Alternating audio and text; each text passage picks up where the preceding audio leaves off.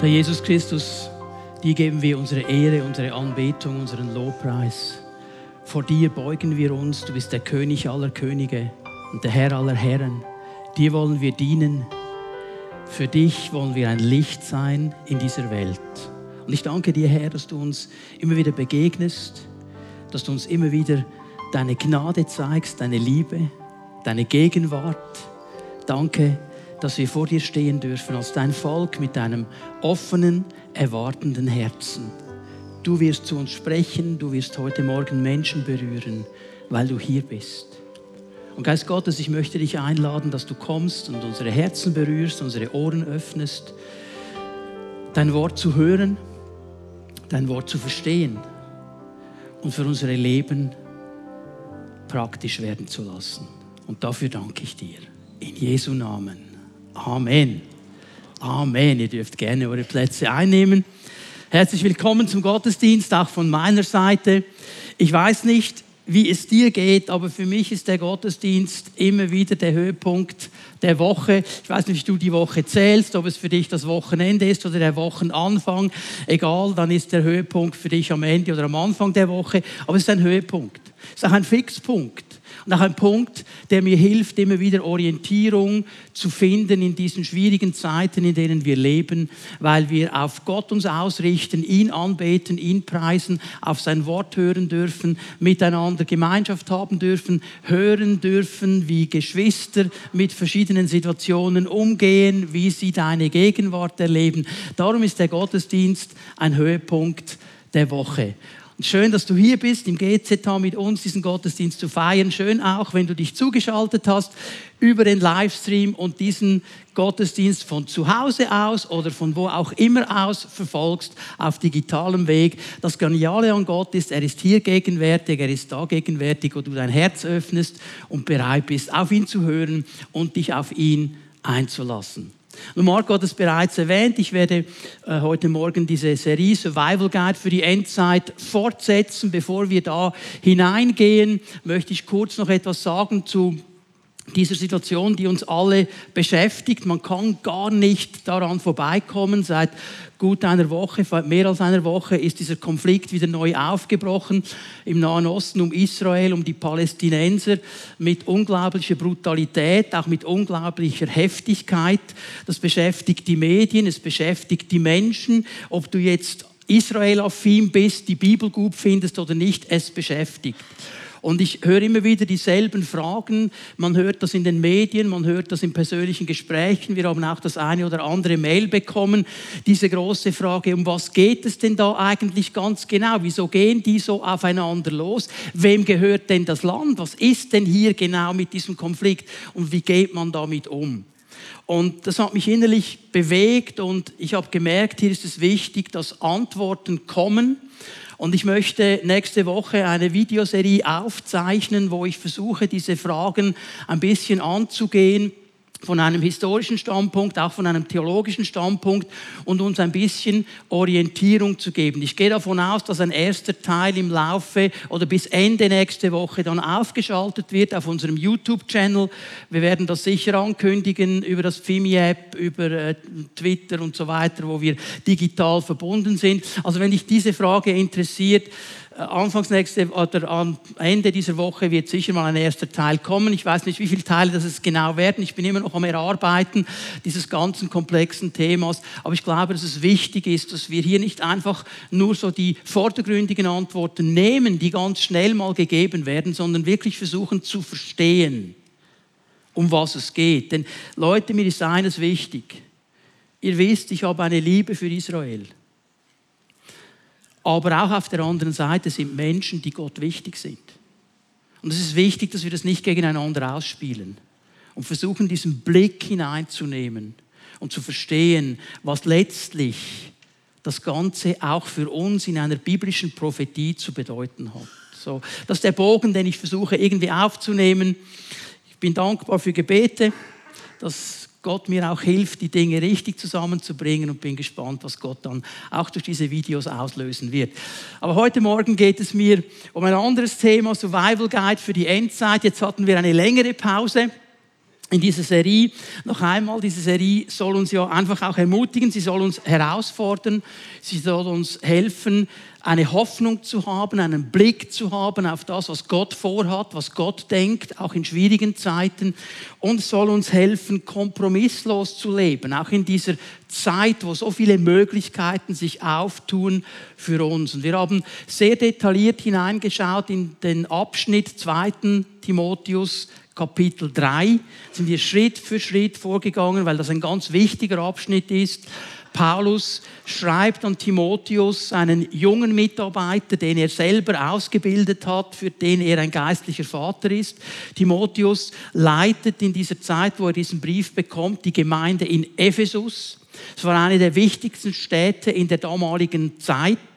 Eine Weltstadt, würde man heute sagen, wo alles zusammenkam. Eine ganz wichtige Stadt in verschiedenerlei Hinsicht. Und Timotheus leitete diese Gemeinde.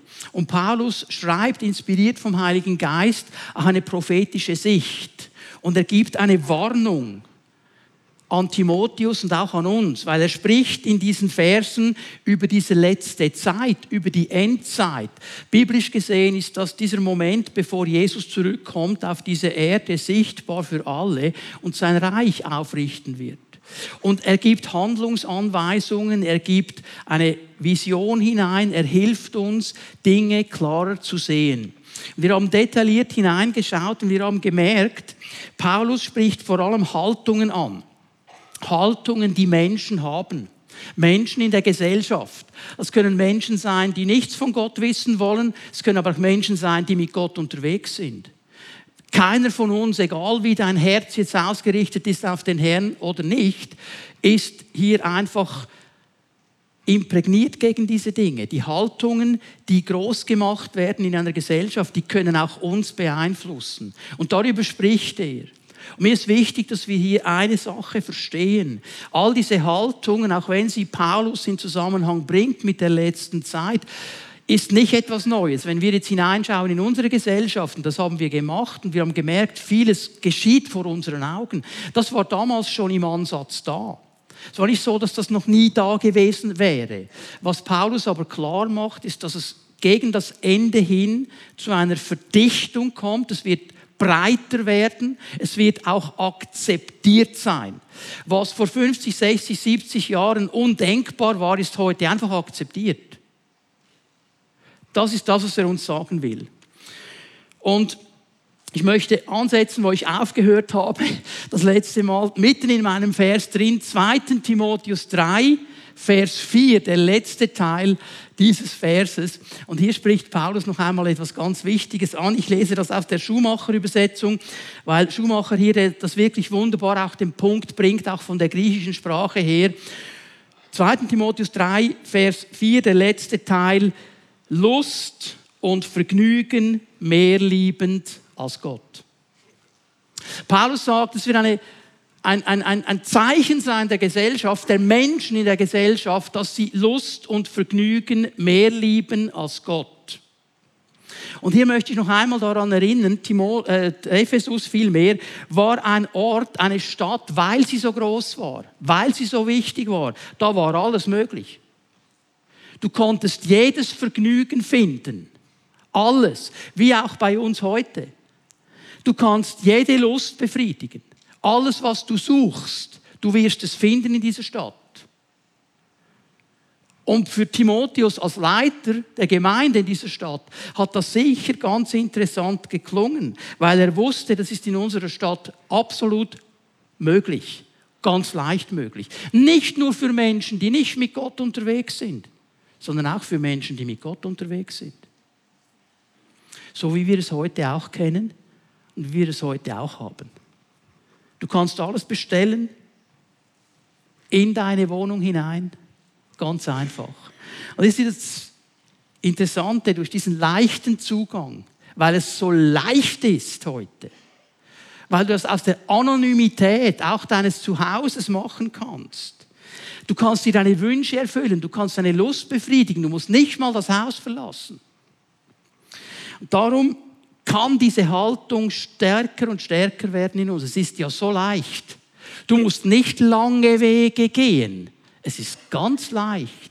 Und da wird etwas in uns gepusht und aufgebaut. Es ist eine Art Zuchtverhalten.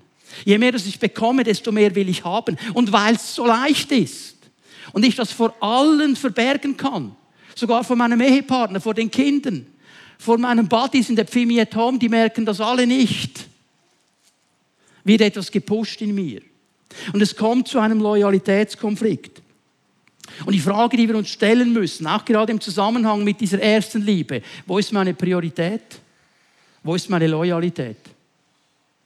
Wo schlägt mein Herz wirklich? Wirklich. Wo schlägt es, wenn niemand hinschaut? Ich kann so viel spielen, ich kann so viel gegen außen zur Schau stellen, wo schlägt es wirklich? Wer ist der Herr meines Lebens? Ist es Gott der Herr? Oder sind es meine Lüste, meine Wünsche, das, was ich will? Bin ich Gott oder ist er Gott? Paulus macht hier eines klar. Bitte schau dir den Text nochmal an, können wir noch einmal einblenden. Er macht eines klar. Er spricht hier nicht Menschen an, die Gott daneben finden. Schau dir den Text nochmal an. Sie sagen nicht, sie lieben Gott nicht. Hast du das gesehen? Aber das Vergnügen und die Lust lieben sie mehr. Er spricht hier nicht Menschen an, die sagen, Gott ist mir absolut völlig egal, von dem will ich nichts wissen. Im Gegenteil. Er spricht Menschen an, die würden dir sagen, ich liebe Gott. Aber wenn sie ehrlich sind, ich liebe andere Dinge aber noch mehr. Es ist einfach wichtig, dass wir das verstehen. Paulus macht es klar. Die finden Gott nicht schlecht. Die haben nichts gegen Gott. Aber ihre Loyalität und ihre Priorität ist nicht auf ihn ausgerichtet. Und was Gott uns heute vorliegt, ist die Frage, hey, wem gehört deine Priorität, wem gehört deine Loyalität, wem gehört dein Herz? Wem gehört dein Herz? Wem gehört es? Und ich glaube, dass Gott uns heute Morgen wirklich begegnen möchte und in uns ein, ein, ein Feuer der ersten Liebe wieder empfachen möchte dass hier wieder etwas neu entflammen kann. An dieser Hinwendung, an diesem Gehorsam, an dieser Kompromisslosigkeit der Nachfolge, die er sich wünscht. Ich möchte kurz äh, die Haltung beschreiben, die wir hier gesehen haben und dann über diese erste Liebe ein bisschen sprechen. Wir werden merken, wie wichtig in diesem Zusammenhang eben ein Verständnis von Liebe ist, das biblisch ist. Okay? Also mein erster Punkt, ganz kurz, was bedeutet es, wenn er sagt, Lust und Vergnügen mehr liebend? Was ist hier gemeint?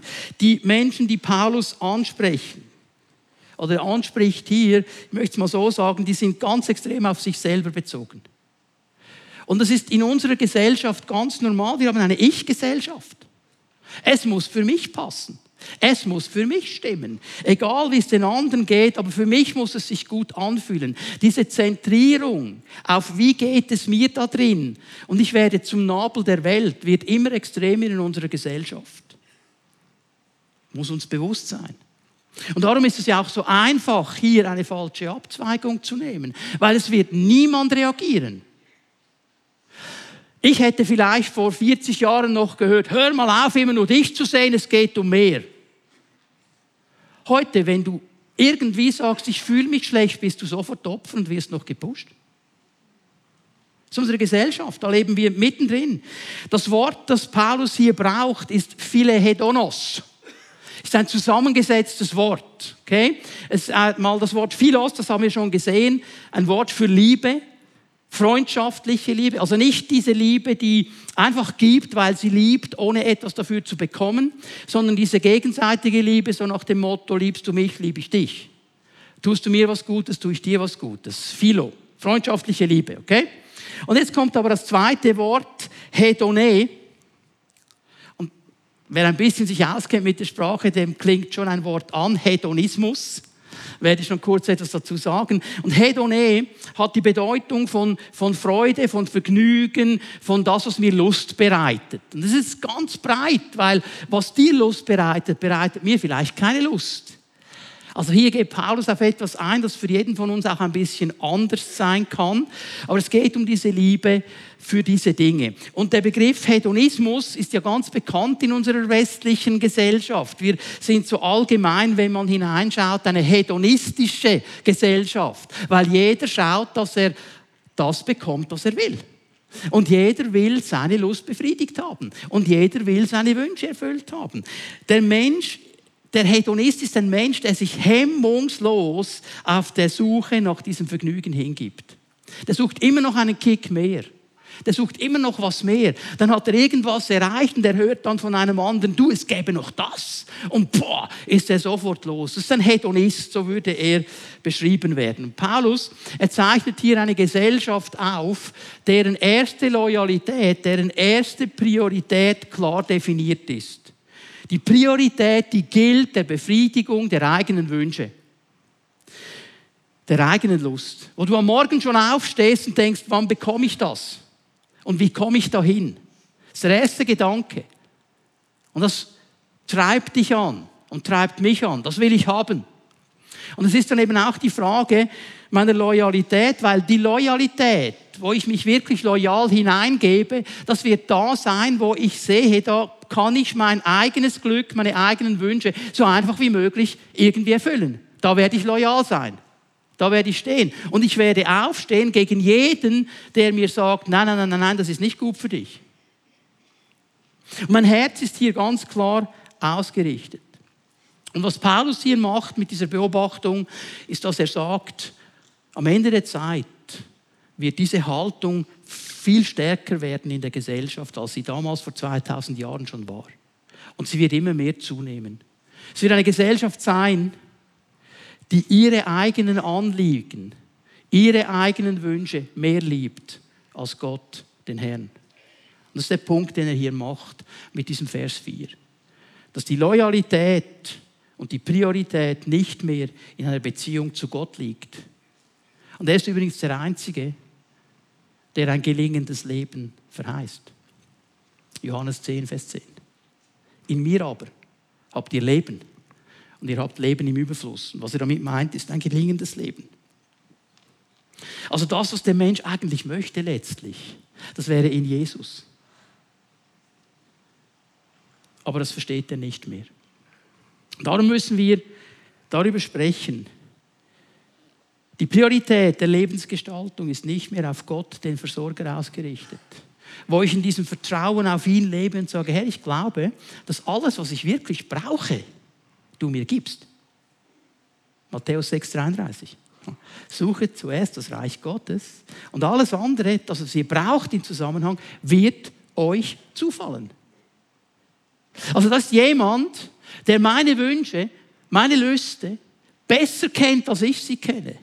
Er sagt, schau mal, wenn du mir vertraust, wenn du mir nachfolgst, wenn du die Loyalität und die Priorität deines Lebens richtig ordnest, dann werde ich das erfüllen, was dich wirklich bewegt.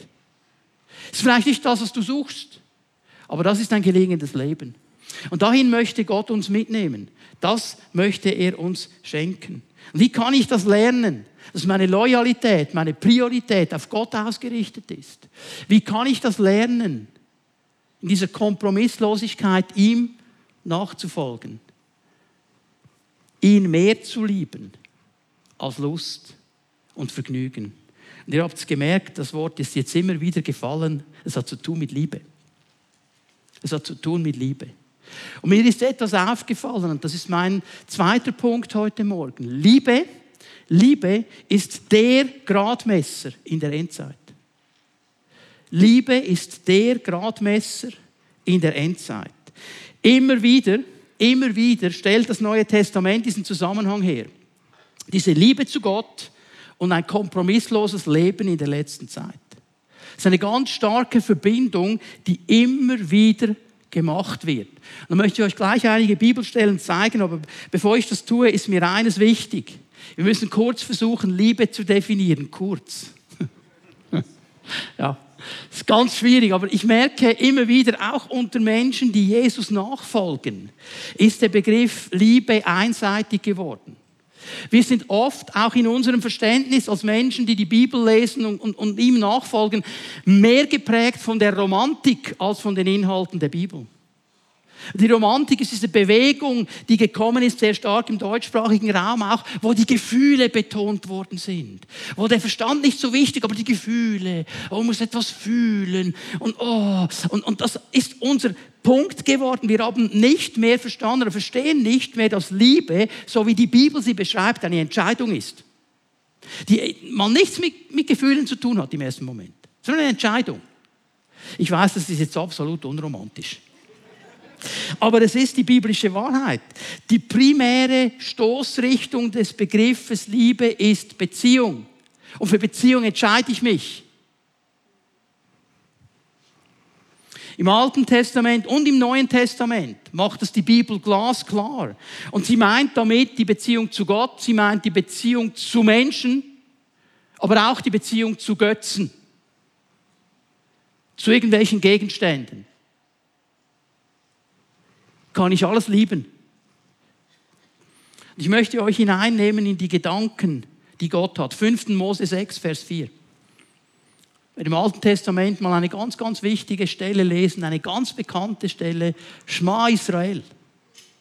Höre Israel. Schma Israel. Yahweh Eloheinu. Yahweh Echad. Was heißt das auf Deutsch? Der Herr ist unser Gott, der Herr allein. Schma Israel. Du sollst den Herrn, deinen Gott, lieben von ganzem Herzen, mit ganzer Hingabe, mit all deiner Kraft. Die Bibelkenner unter uns, die haben schon Klick gemacht, das hat doch Jesus auch mal gesagt, genau. Matthäus 22, 37 zum Beispiel, auf die Frage, was ist das höchste Gebot?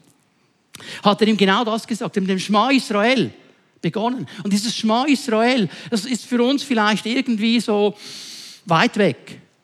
Für die Juden ist das etwas ganz, ganz klar umrissenes, weil sie beten es dreimal am Tag beten sie genau diese Worte. Und hier möchte ich mal definieren, wo die Liebe beginnt. Weil ihr habt gemerkt, im zweiten Vers, in Vers 6, du sollst den Herrn, deinen Gott lieben. Aber das Ganze beginnt in Vers 4 mit diesem Wort Schma, höre. Höre. Warum ist das so wichtig? Schma, hören, in der hebräischen Bibel beinhaltet eben ganz stark die Komponente des Gehorsams. Hören. Nicht, wenn du sagst, mein Hund ist absolut gut erzogen. Er hört auf mich. Wenn ich sage, komm oder komm nicht, dann kommt er oder er kommt nicht. Und so hören wir manchmal. Okay? Wenn es mir passt, höre ich sehr gut zu. Und wenn es mir nicht passt, habe ich es gehört. Aber das Hören, das Schma im Hebräischen bedeutet, ich höre nicht nur einfach, ich mache das auch. Ich nehme mir das zu Herzen. Ich denke darüber nach und ich will gehorsam sein. Übrigens, aus diesem, aus diesem Schma, aus diesem hebräischen Konzept kommt diese Aussage für Jesus, wer Ohren hat zu hören, der höre. Ja, so hallo, jeder von uns hat Ohren. Hören wir alle? Das hat Jesus gemeint. Wie hören wir? Wie hören wir? Das ist die Komponente des Gehorsams. Also er sagt hier nicht, fühle Israel, sondern höre, höre. Du sollst, du sollst den Herrn deinen Gott lieben. Gott zu lieben, das heißt dann, wenn wir Vers 5 uns noch einmal anschauen, klar umrissen, klare, ungeteilte, das ganze Leben umfassende Hingabe. Herz, Seele, mit deinem ganzen Verstand, mit deiner ganzen Kraft. Das ist dieses Schma Israel. Da beginnt diese Liebe, wo ich hinhöre und verstehe, ich entscheide mich, diesem Gott ganz zu dienen, nicht halbherzig zu dienen. Er soll die Priorität sein, er soll die Loyalität meines Lebens sein. Meine Liebe geht zu ihm und dazu entscheide ich mich. Jesus hat etwas Interessantes gesagt, Lukas 14, 26 können viele Leute nicht viel damit anfangen, darum ist das nicht einer der Verse, den du dann irgendwo mit einem großen Poster aufhängst. Wenn jemand zu mir kommt und hasst nicht seinen Vater und die Mutter, Frauen, Kinder, Brüder und Schwestern, dazu auch noch sein eigenes Leben, so kann er nicht mein Schüler sein. Okay. Ja, also soll ich jetzt meine Frau hassen? Meinen Mann, meinen Vater, meine Mutter. Okay? Also, was meint Jesus hier?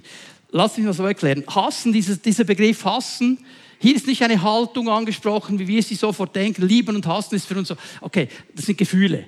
Okay? Hassen ist hier ein sogenannter Hebraismus, eine Bildsprache im Hebräischen und es bedeutet ganz einfach mehr lieben oder weniger lieben. Wenn ich etwas liebe, gebe ich ihm Priorität. Wenn ich es hasse, gebe ich ihm weniger Priorität. Nicht im Sinne von hassen, wie wir im Deutschen das kennen. Ich habe eine Abneigung gegen den, ich mache den fertig, ich will den, okay? Sondern einfach Priorität. Was Jesus hier anspricht, ist Priorität. Was er eigentlich sagt, wenn du zu mir kommst und du liebst deinen Vater, deine Mutter, deine Frau, deine Kinder und dein eigenes Leben mehr als mich, kannst du nicht mein Schüler sein. Das sagt er. Okay? Dann hast du dich falsch entschieden. Er sagt nicht, lieb die nicht mehr. Aber er sagt, lieb mich mehr. Das ist der Punkt, der ganz wichtig ist. Also, diese Priorität meines Lebens, es hat zu tun mit einer Entscheidung. Ich entscheide mich dafür. Immer und immer wieder. 5. Mose 11, Vers 22. Wenn ihr alle Gebote, die ich euch verkündige, genau befolgt, wenn ihr den Herrn, euren Gott, liebt, seinen Wegen folgt und ihm die Treue haltet. Jetzt kommt eine nächste Komponente. Gott zu lieben geht weit über die Gefühle hinaus. Es ist die Entscheidung zu einer kompromisslosen Nachfolge. Wenn ich ihn nämlich liebe, sagt uns Mose hier, dann werde ich seinen Wegen folgen, ihm die Treue halten und auf sein Wort achten. Dann nehme ich das ernst. Das ist eine Entscheidung. Und interessant hier, nur schon diese Begriffe, die wir hier gesehen haben, befolgen, beachten, dem Weg folgen, die Treue halten, anhangen, das sind alles Bundesbegriffe. Weil Gott mit dir und mir einen Bund eingegangen ist und wir einen Bund mit ihm eingegangen sind, soll er unsere erste Priorität sein. Das ist der Gedanke. Gott zu lieben bedeutet, wenn ich es mal zusammenfasse, mit einem offenen Herzen auf ihn hören. Es ist die Haltung des alttestamentlichen Propheten. Höre Herr, dein Knecht hört. Oder rede Herr, dein Knecht hört. Okay? Rede, ich höre zu.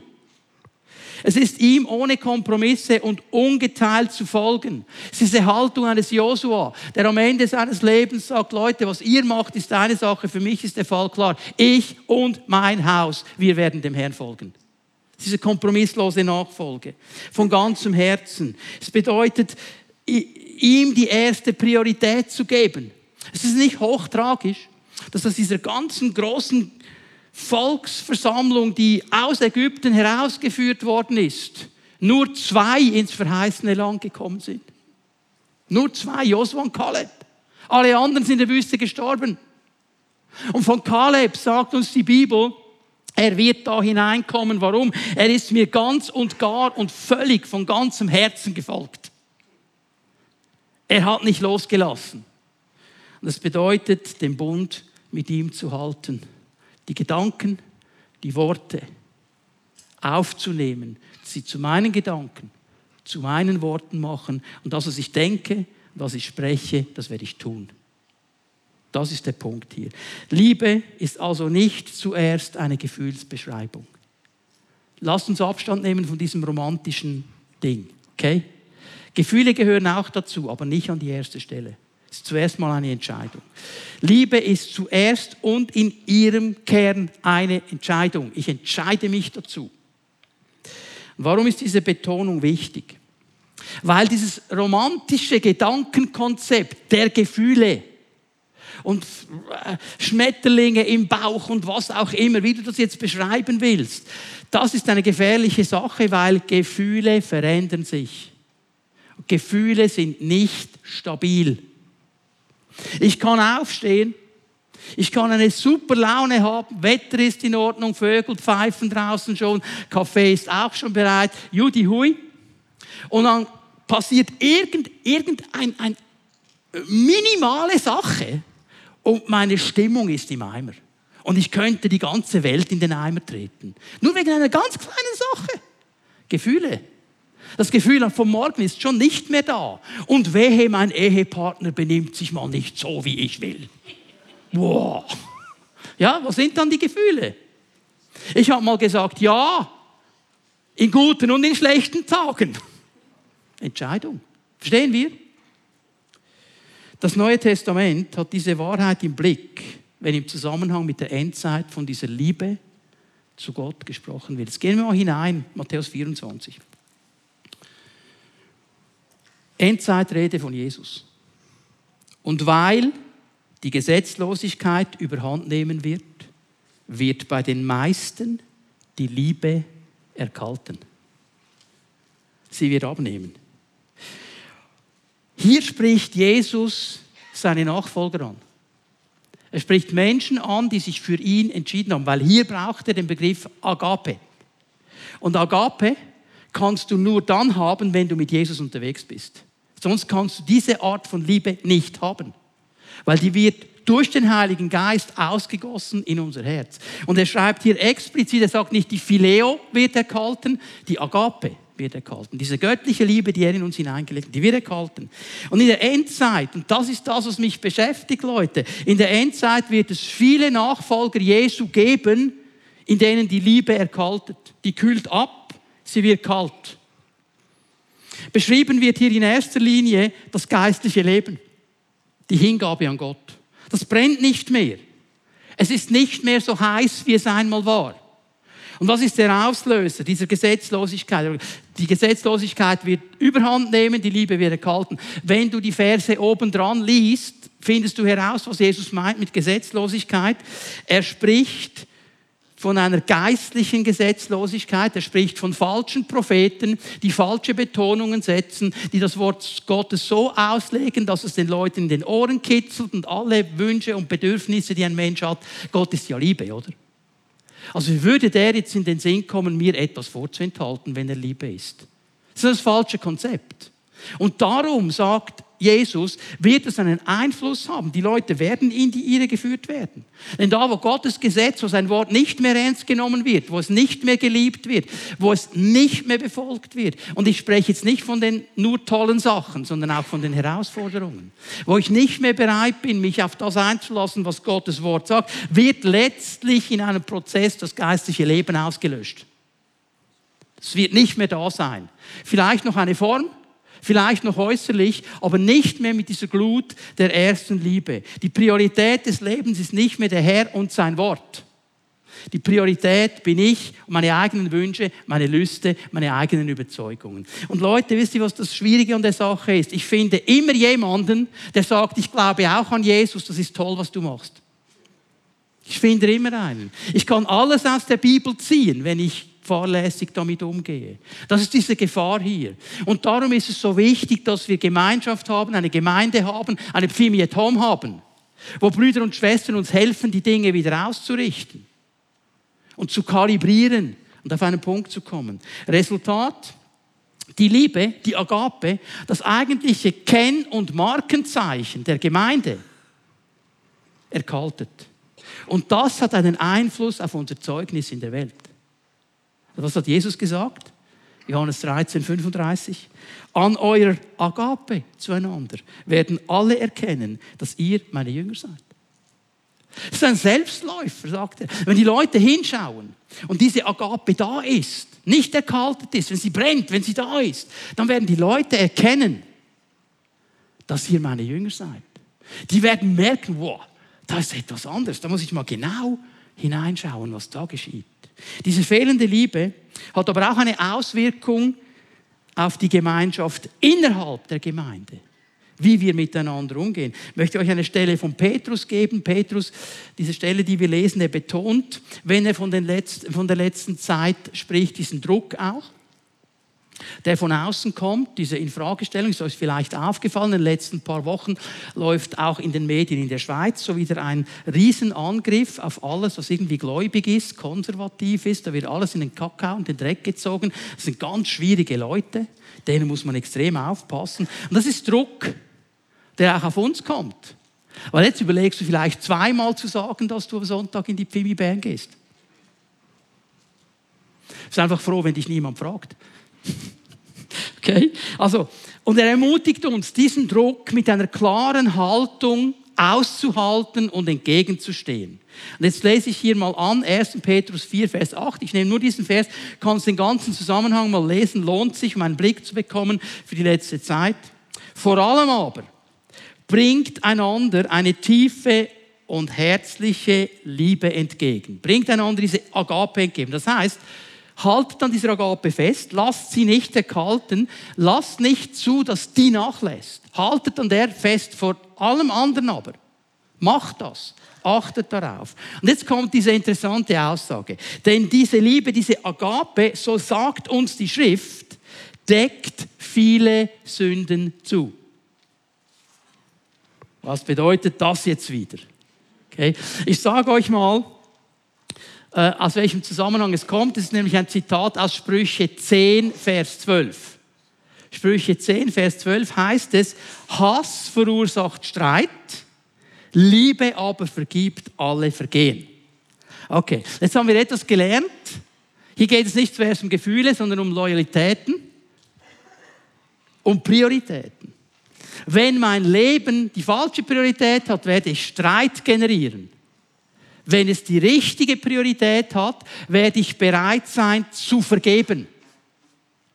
Weil das Wesen Gottes in mir Gestalt gewinnt. Der Zusammenhang von Vers 12 hier in Sprüche zeigt, es sind Auswirkungen unserer Worte. Und da beginnt der Twist, okay? Also im Vers 11 obendran äh, sagt er dann, ich kann mit meinen Worten Leben bauen, ich kann tot machen.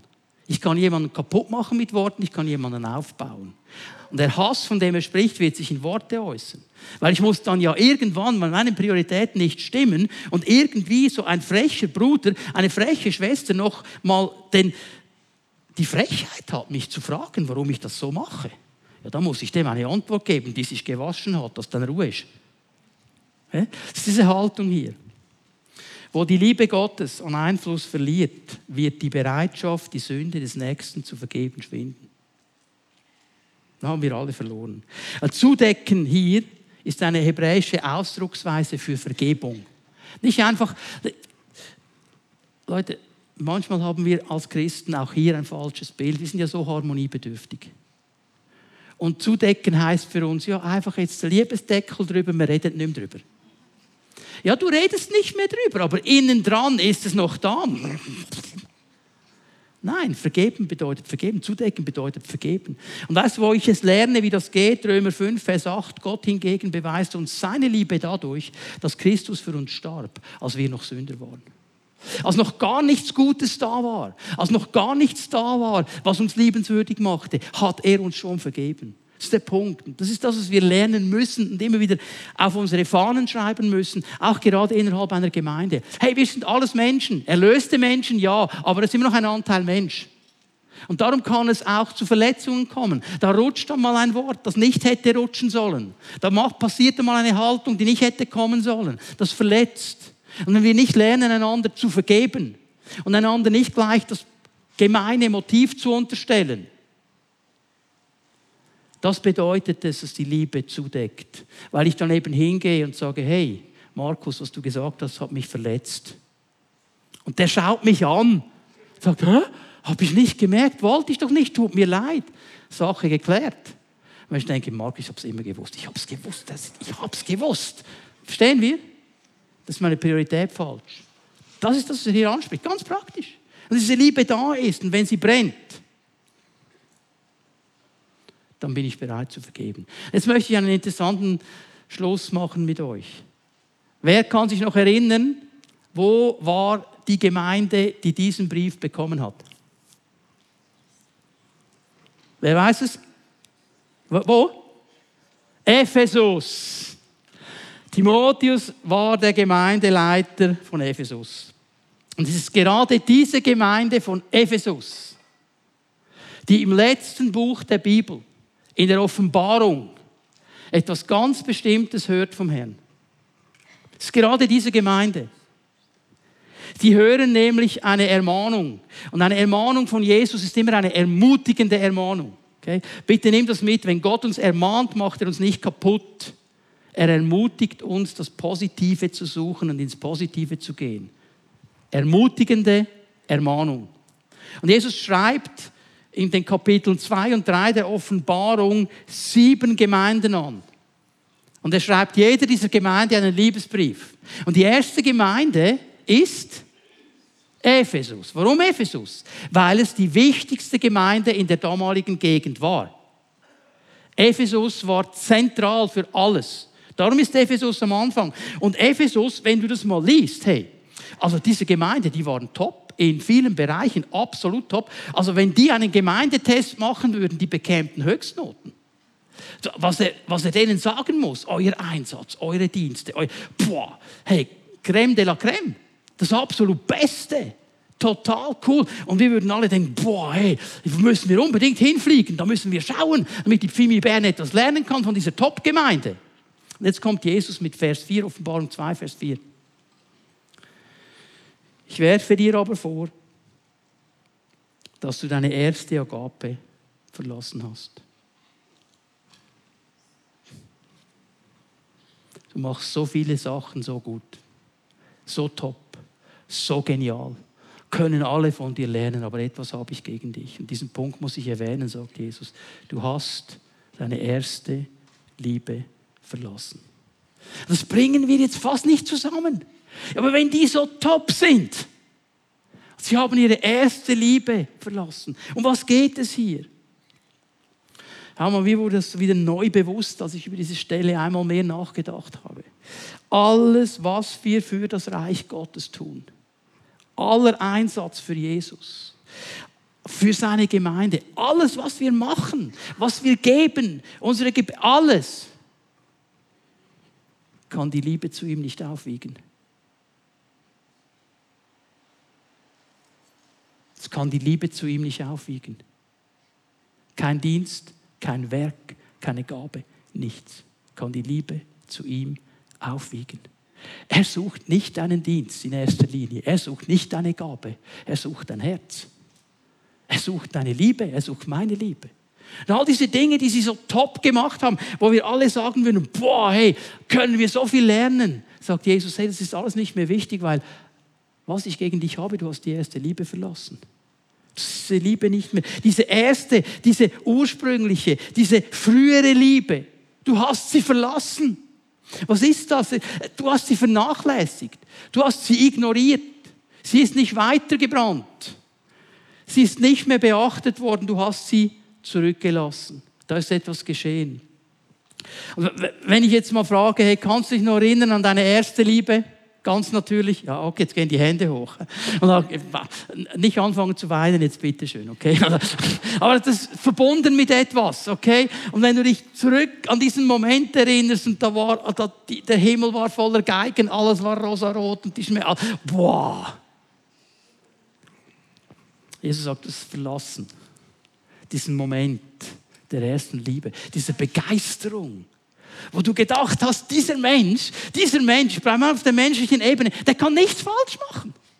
Der ist total perfekt. Der hat nur gute Worte, der macht nur gute Dinge. Wow, das Leben wird so schön sein, wunderbar und kunterbunt. Es wird alles nur gut sein. Das ist der Zustand der ersten Liebe. Weißt du was? Als ich Jesus kennengelernt habe, ging es mir genauso. Ich war so begeistert. Ich habe gesucht und gesucht und gesucht und gesucht. Als ich dann ankam und meinen Eltern gesagt haben, ja, jetzt habe ich es gefunden, Jesus ist es. Was ihre Antwort war? Mal schauen, wie lange. Das ist nicht das Erste, das er bringt. Nur dieses Mal schauen, wie lange dauert jetzt schon fast 40 Jahre. Und es wird auch nicht aufhören. Und dann kam ich in die Gemeinde und oh, ich war so begeistert wow, Jesus, Jesus, so cool.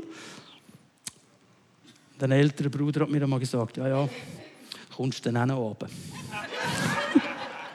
Du bist noch so von der ersten Liebe getragen, hat er mir gesagt. Und jetzt lese ich das, ich möchte immer noch von der ersten Liebe getragen sein. Ich möchte die nicht verlassen.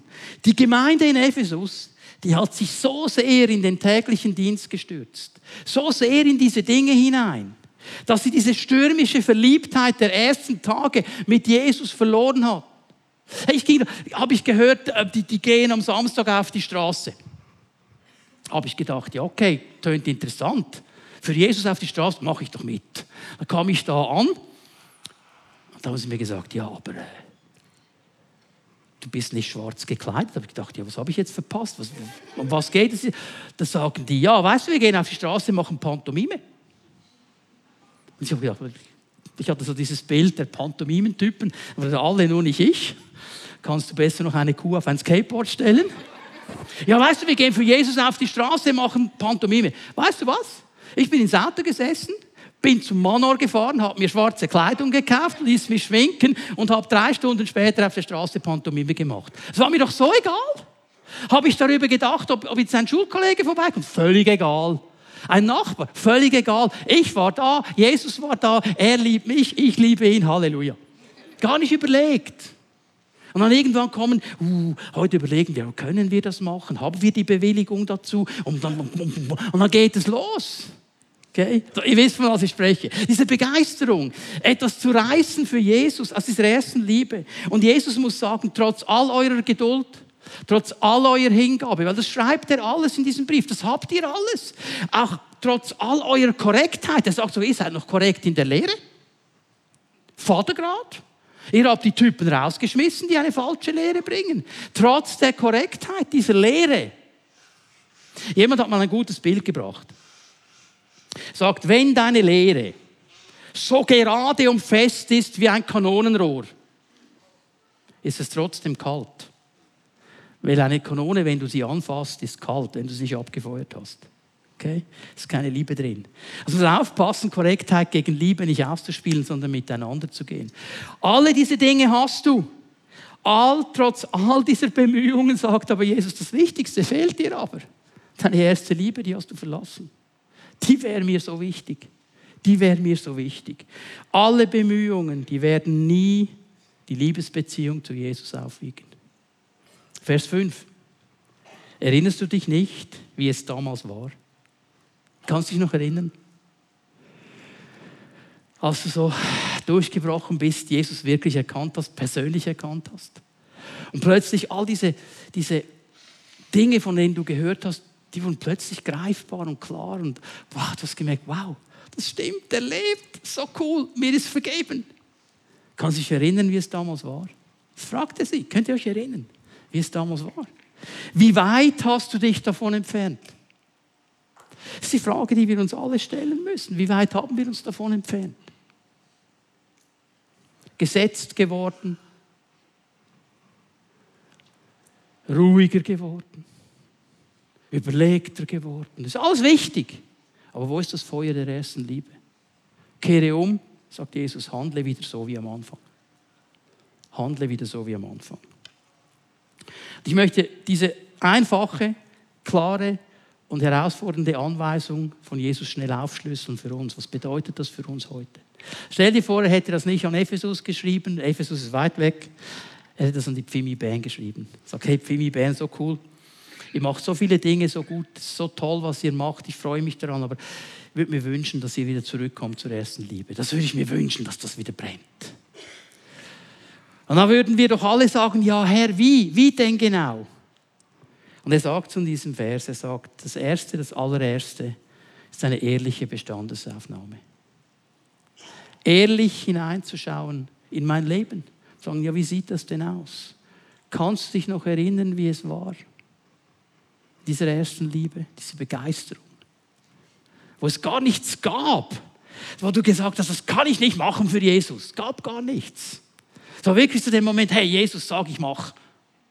Zuerst machen, dann denken. Also, ich, ich, ich, ihr wisst, ich bin nicht so, okay, aber ich, ich möchte es klar machen, was es geht. Diese innere Begeisterung. Natürlich überlegen wir, was wir machen erinnern und erkennen. Es braucht diese ehrliche Bestandesaufnahme. Und wenn ich da hineinschaue und merke, da ist etwas nicht mehr so, wie es sein sollte. Hier bin ich vielleicht abgerutscht, dass ich so viele eigene Dinge zuerst habe, bevor Jesus dann mal kommt. Auch das ist das Verlassen der ersten Liebe. Denn hey, denk noch mal daran, zuerst mal richtig verliebt. Hast du das Bild? Und jetzt ruft sie an. Oder er wenn du eine Frau bist. Und sagt, hey, ich würde gern mit dir einen gut essen gehen. Nur du und ich ganz alleine. Und sagst, ja, das tut mir jetzt extrem leid, ich habe Fußballtraining. Aber eine Sitzung kann nicht kommen. Ja, ich muss eben noch das machen, geht nicht. Weißt du was? Bevor die gut ausgesprochen hätte, wäre ich schon da gestanden. Okay, das ist der Gedanke. Okay? Umkehren dahin. Sagen, Herr, da möchte ich wieder hin. Vielleicht nicht mehr so wie ein 17-jähriger Teenager, aber mit der Haltung möchte ich dahin, möchte ich dahin. Und dann sagt Jesus ja etwas hochinteressantes in diesem Vers 5.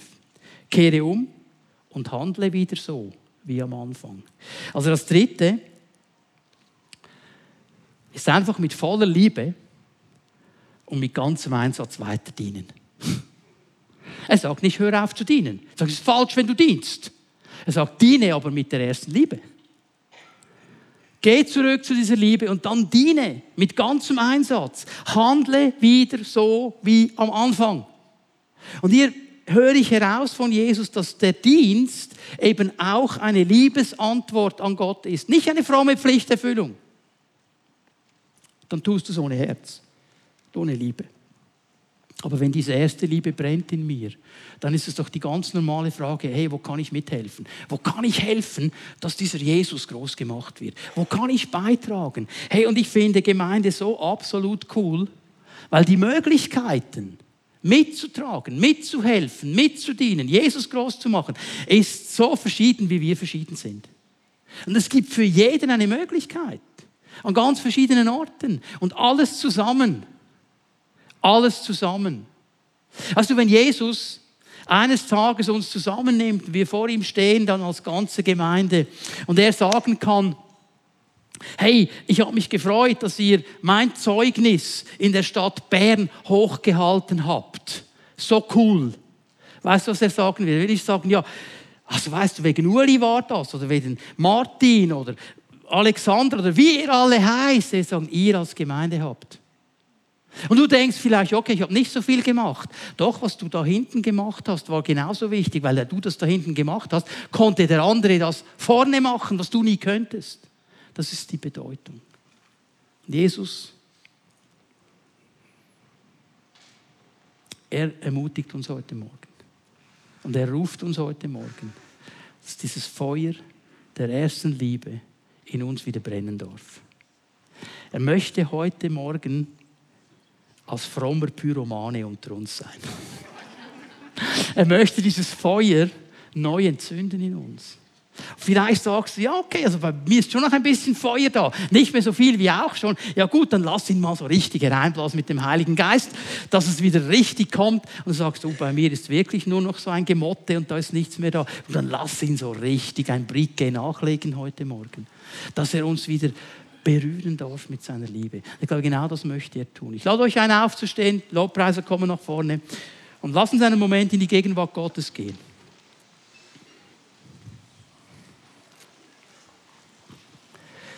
Und einen Moment vor ihm stehen. Ich möchte einfach fragen, was hat Jesus in dein Leben hineingesagt? Wo hat der Heilige Geist dich angesprochen? wenn du seine Stimme gehört hast, wenn du sein Reden gehört hast, was gibst du ihm für eine Antwort? Er möchte dein Leben berühren heute Morgen. Schau, wenn du falsche Prioritäten und Loyalitäten in deinem Leben hast, wird das nicht dazu beitragen, dass du ein erfülltes Leben leben wirst. Dieses erfüllte, gelingende Leben, das gibt es nur bei ihm. Und das heißt nicht, dass er dir jeden Wunsch erfüllt. Aber er sagt dir, ich weiß, was du brauchst. Und ich schaue dazu, weil ich ein guter Vater bin, dass du das, was du brauchst, dann bekommst, wenn es wirklich dran ist. Und du wirst nie zu kurz kommen. Ich spüre in meinem Geist, es sind Menschen hier, und du folgst dem Herrn treu nach. Aber es ist eine Prägung noch in dir. Die wirst du einfach nicht los. Es ist auch ein Stück weit eine Familienprägung. Dass du immer das Gefühl hast, ich komme zu kurz. Weil du vielleicht in einem Umfeld aufgewachsen bist, wo dir immer wieder gesagt wurde, wir kommen immer zu kurz als Familie. Die anderen haben alles, wir haben nichts. Und das ist tief in deinem Herzen noch drin. Vielleicht du gemerkt hast, deine Geschwister, weil sie sich besser verkaufen konnten, die haben alles bekommen in deinen Augen, du nichts. Und du fühlst dich immer noch so. Sagst, ja, ich weiß, ich gehöre zur Familie Gottes, ich bin da ein Kind, aber meine Geschwister, die bekommen viel mehr als ich. Und das macht etwas in uns. Und Jesus sagt dir heute Morgen, ich liebe dich so wie wenn du mein einziges Kind wärst. Ich weiß, ich habe Millionen andere, aber du bist mein einziges. Und du wirst nicht zu kurz kommen. Und er lädt ein heute Morgen. Er lädt ein heute Morgen, von dieser Liebe berührt zu werden. Ich möchte kurz zu Menschen sprechen, die hier sind heute Morgen, die sagen, ich kenne diesen Jesus nicht persönlich. Es braucht diese erste Entscheidung, diese erste Entscheidung, diesen Jesus einzuladen als deinen Herrn. Ihm zu sagen, Jesus, ich möchte, dass du mein persönlicher Herr wirst. Ich möchte, dass du mein Leben berührst. Ich werde mein Herz öffnen für dich. Komm, komm und nimm Wohnung in mir. Das ist das biblische Bild, dass er Wohnung nimmt in uns. Und wenn wir ihn einladen, wenn wir ihn bitten, er wird kommen. Und das darfst du heute Morgen tun. Wir werden miteinander ein Lied singen, ein altes Lied. Aber dieses Lied bringt eben zum Ausdruck, um was es geht. Es beginnt damit, dass wir den Herrn bitten, uns die Augen zu öffnen, damit wir Jesus sehen. Und damit beginnt es. Und wir werden das heute Morgen so machen. Also wenn wir dieses Lied singen und du sagst, ich bin hier und ich brauche eine Berührung mit dieser Liebe, was auch immer der Punkt ist, du sagst, es muss neu empfacht werden, es muss neu angezündet werden. Ich möchte zum ersten Mal dieses Feuer anzünden. Ich möchte ihm wieder ganz neu, kompromisslos nachfolgen. Wenn das dein Wunsch und dein Anliegen ist, dann lade ich dich ein, während wir dieses Lied singen, einfach hier nach vorne zu kommen. In seine Gegenwart zu stehen. Und mit diesem Heraustreten aus deiner Reihe und hier nach vorne kommen, dann machst du eines klar vor der sichtbaren und der unsichtbaren Welt. Was mich angeht, ich will diese erste Liebe nicht verlassen, ich will sie festhalten und im Feuer dieser Liebe ihm dienen. Und bevor wir loslassen, noch eine wichtige Sache. Wenn du einer dieser Personen bist, die heute Morgen sagen, ich möchte diesen Jesus kennenlernen. Ich kenne den nicht persönlich, aber ich möchte ihn kennenlernen. Dann möchte ich dich bitten, dass du auch gleich nach vorne kommst und dich hier von mir aus gesehen links in diese Ecke begibst. Da wird einer der Gemeindemitarbeiter stehen und er wird dir dabei helfen, diesen Jesus persönlich kennenzulernen. Wenn du das bist heute Morgen, sagst, diesen Jesus will ich persönlich kennenlernen und ich kann dir sagen, aus meiner Erfahrung, aus der Erfahrung ganz, ganz vieler Menschen, die hier sind heute Morgen, dein Leben wird sich total verändern. Dann darfst du gerne dann, wenn wir anfangen zu singen, hier nach links gehen. Ein Mitarbeiter wird da sein. Alle anderen, die sagen, hey, diese Liebe Gottes, ich will sie ganz neu ergreifen heute Morgen. Komm einfach nach vorne, stell dich dem Herrn. Lasst uns Jesus anbeten miteinander.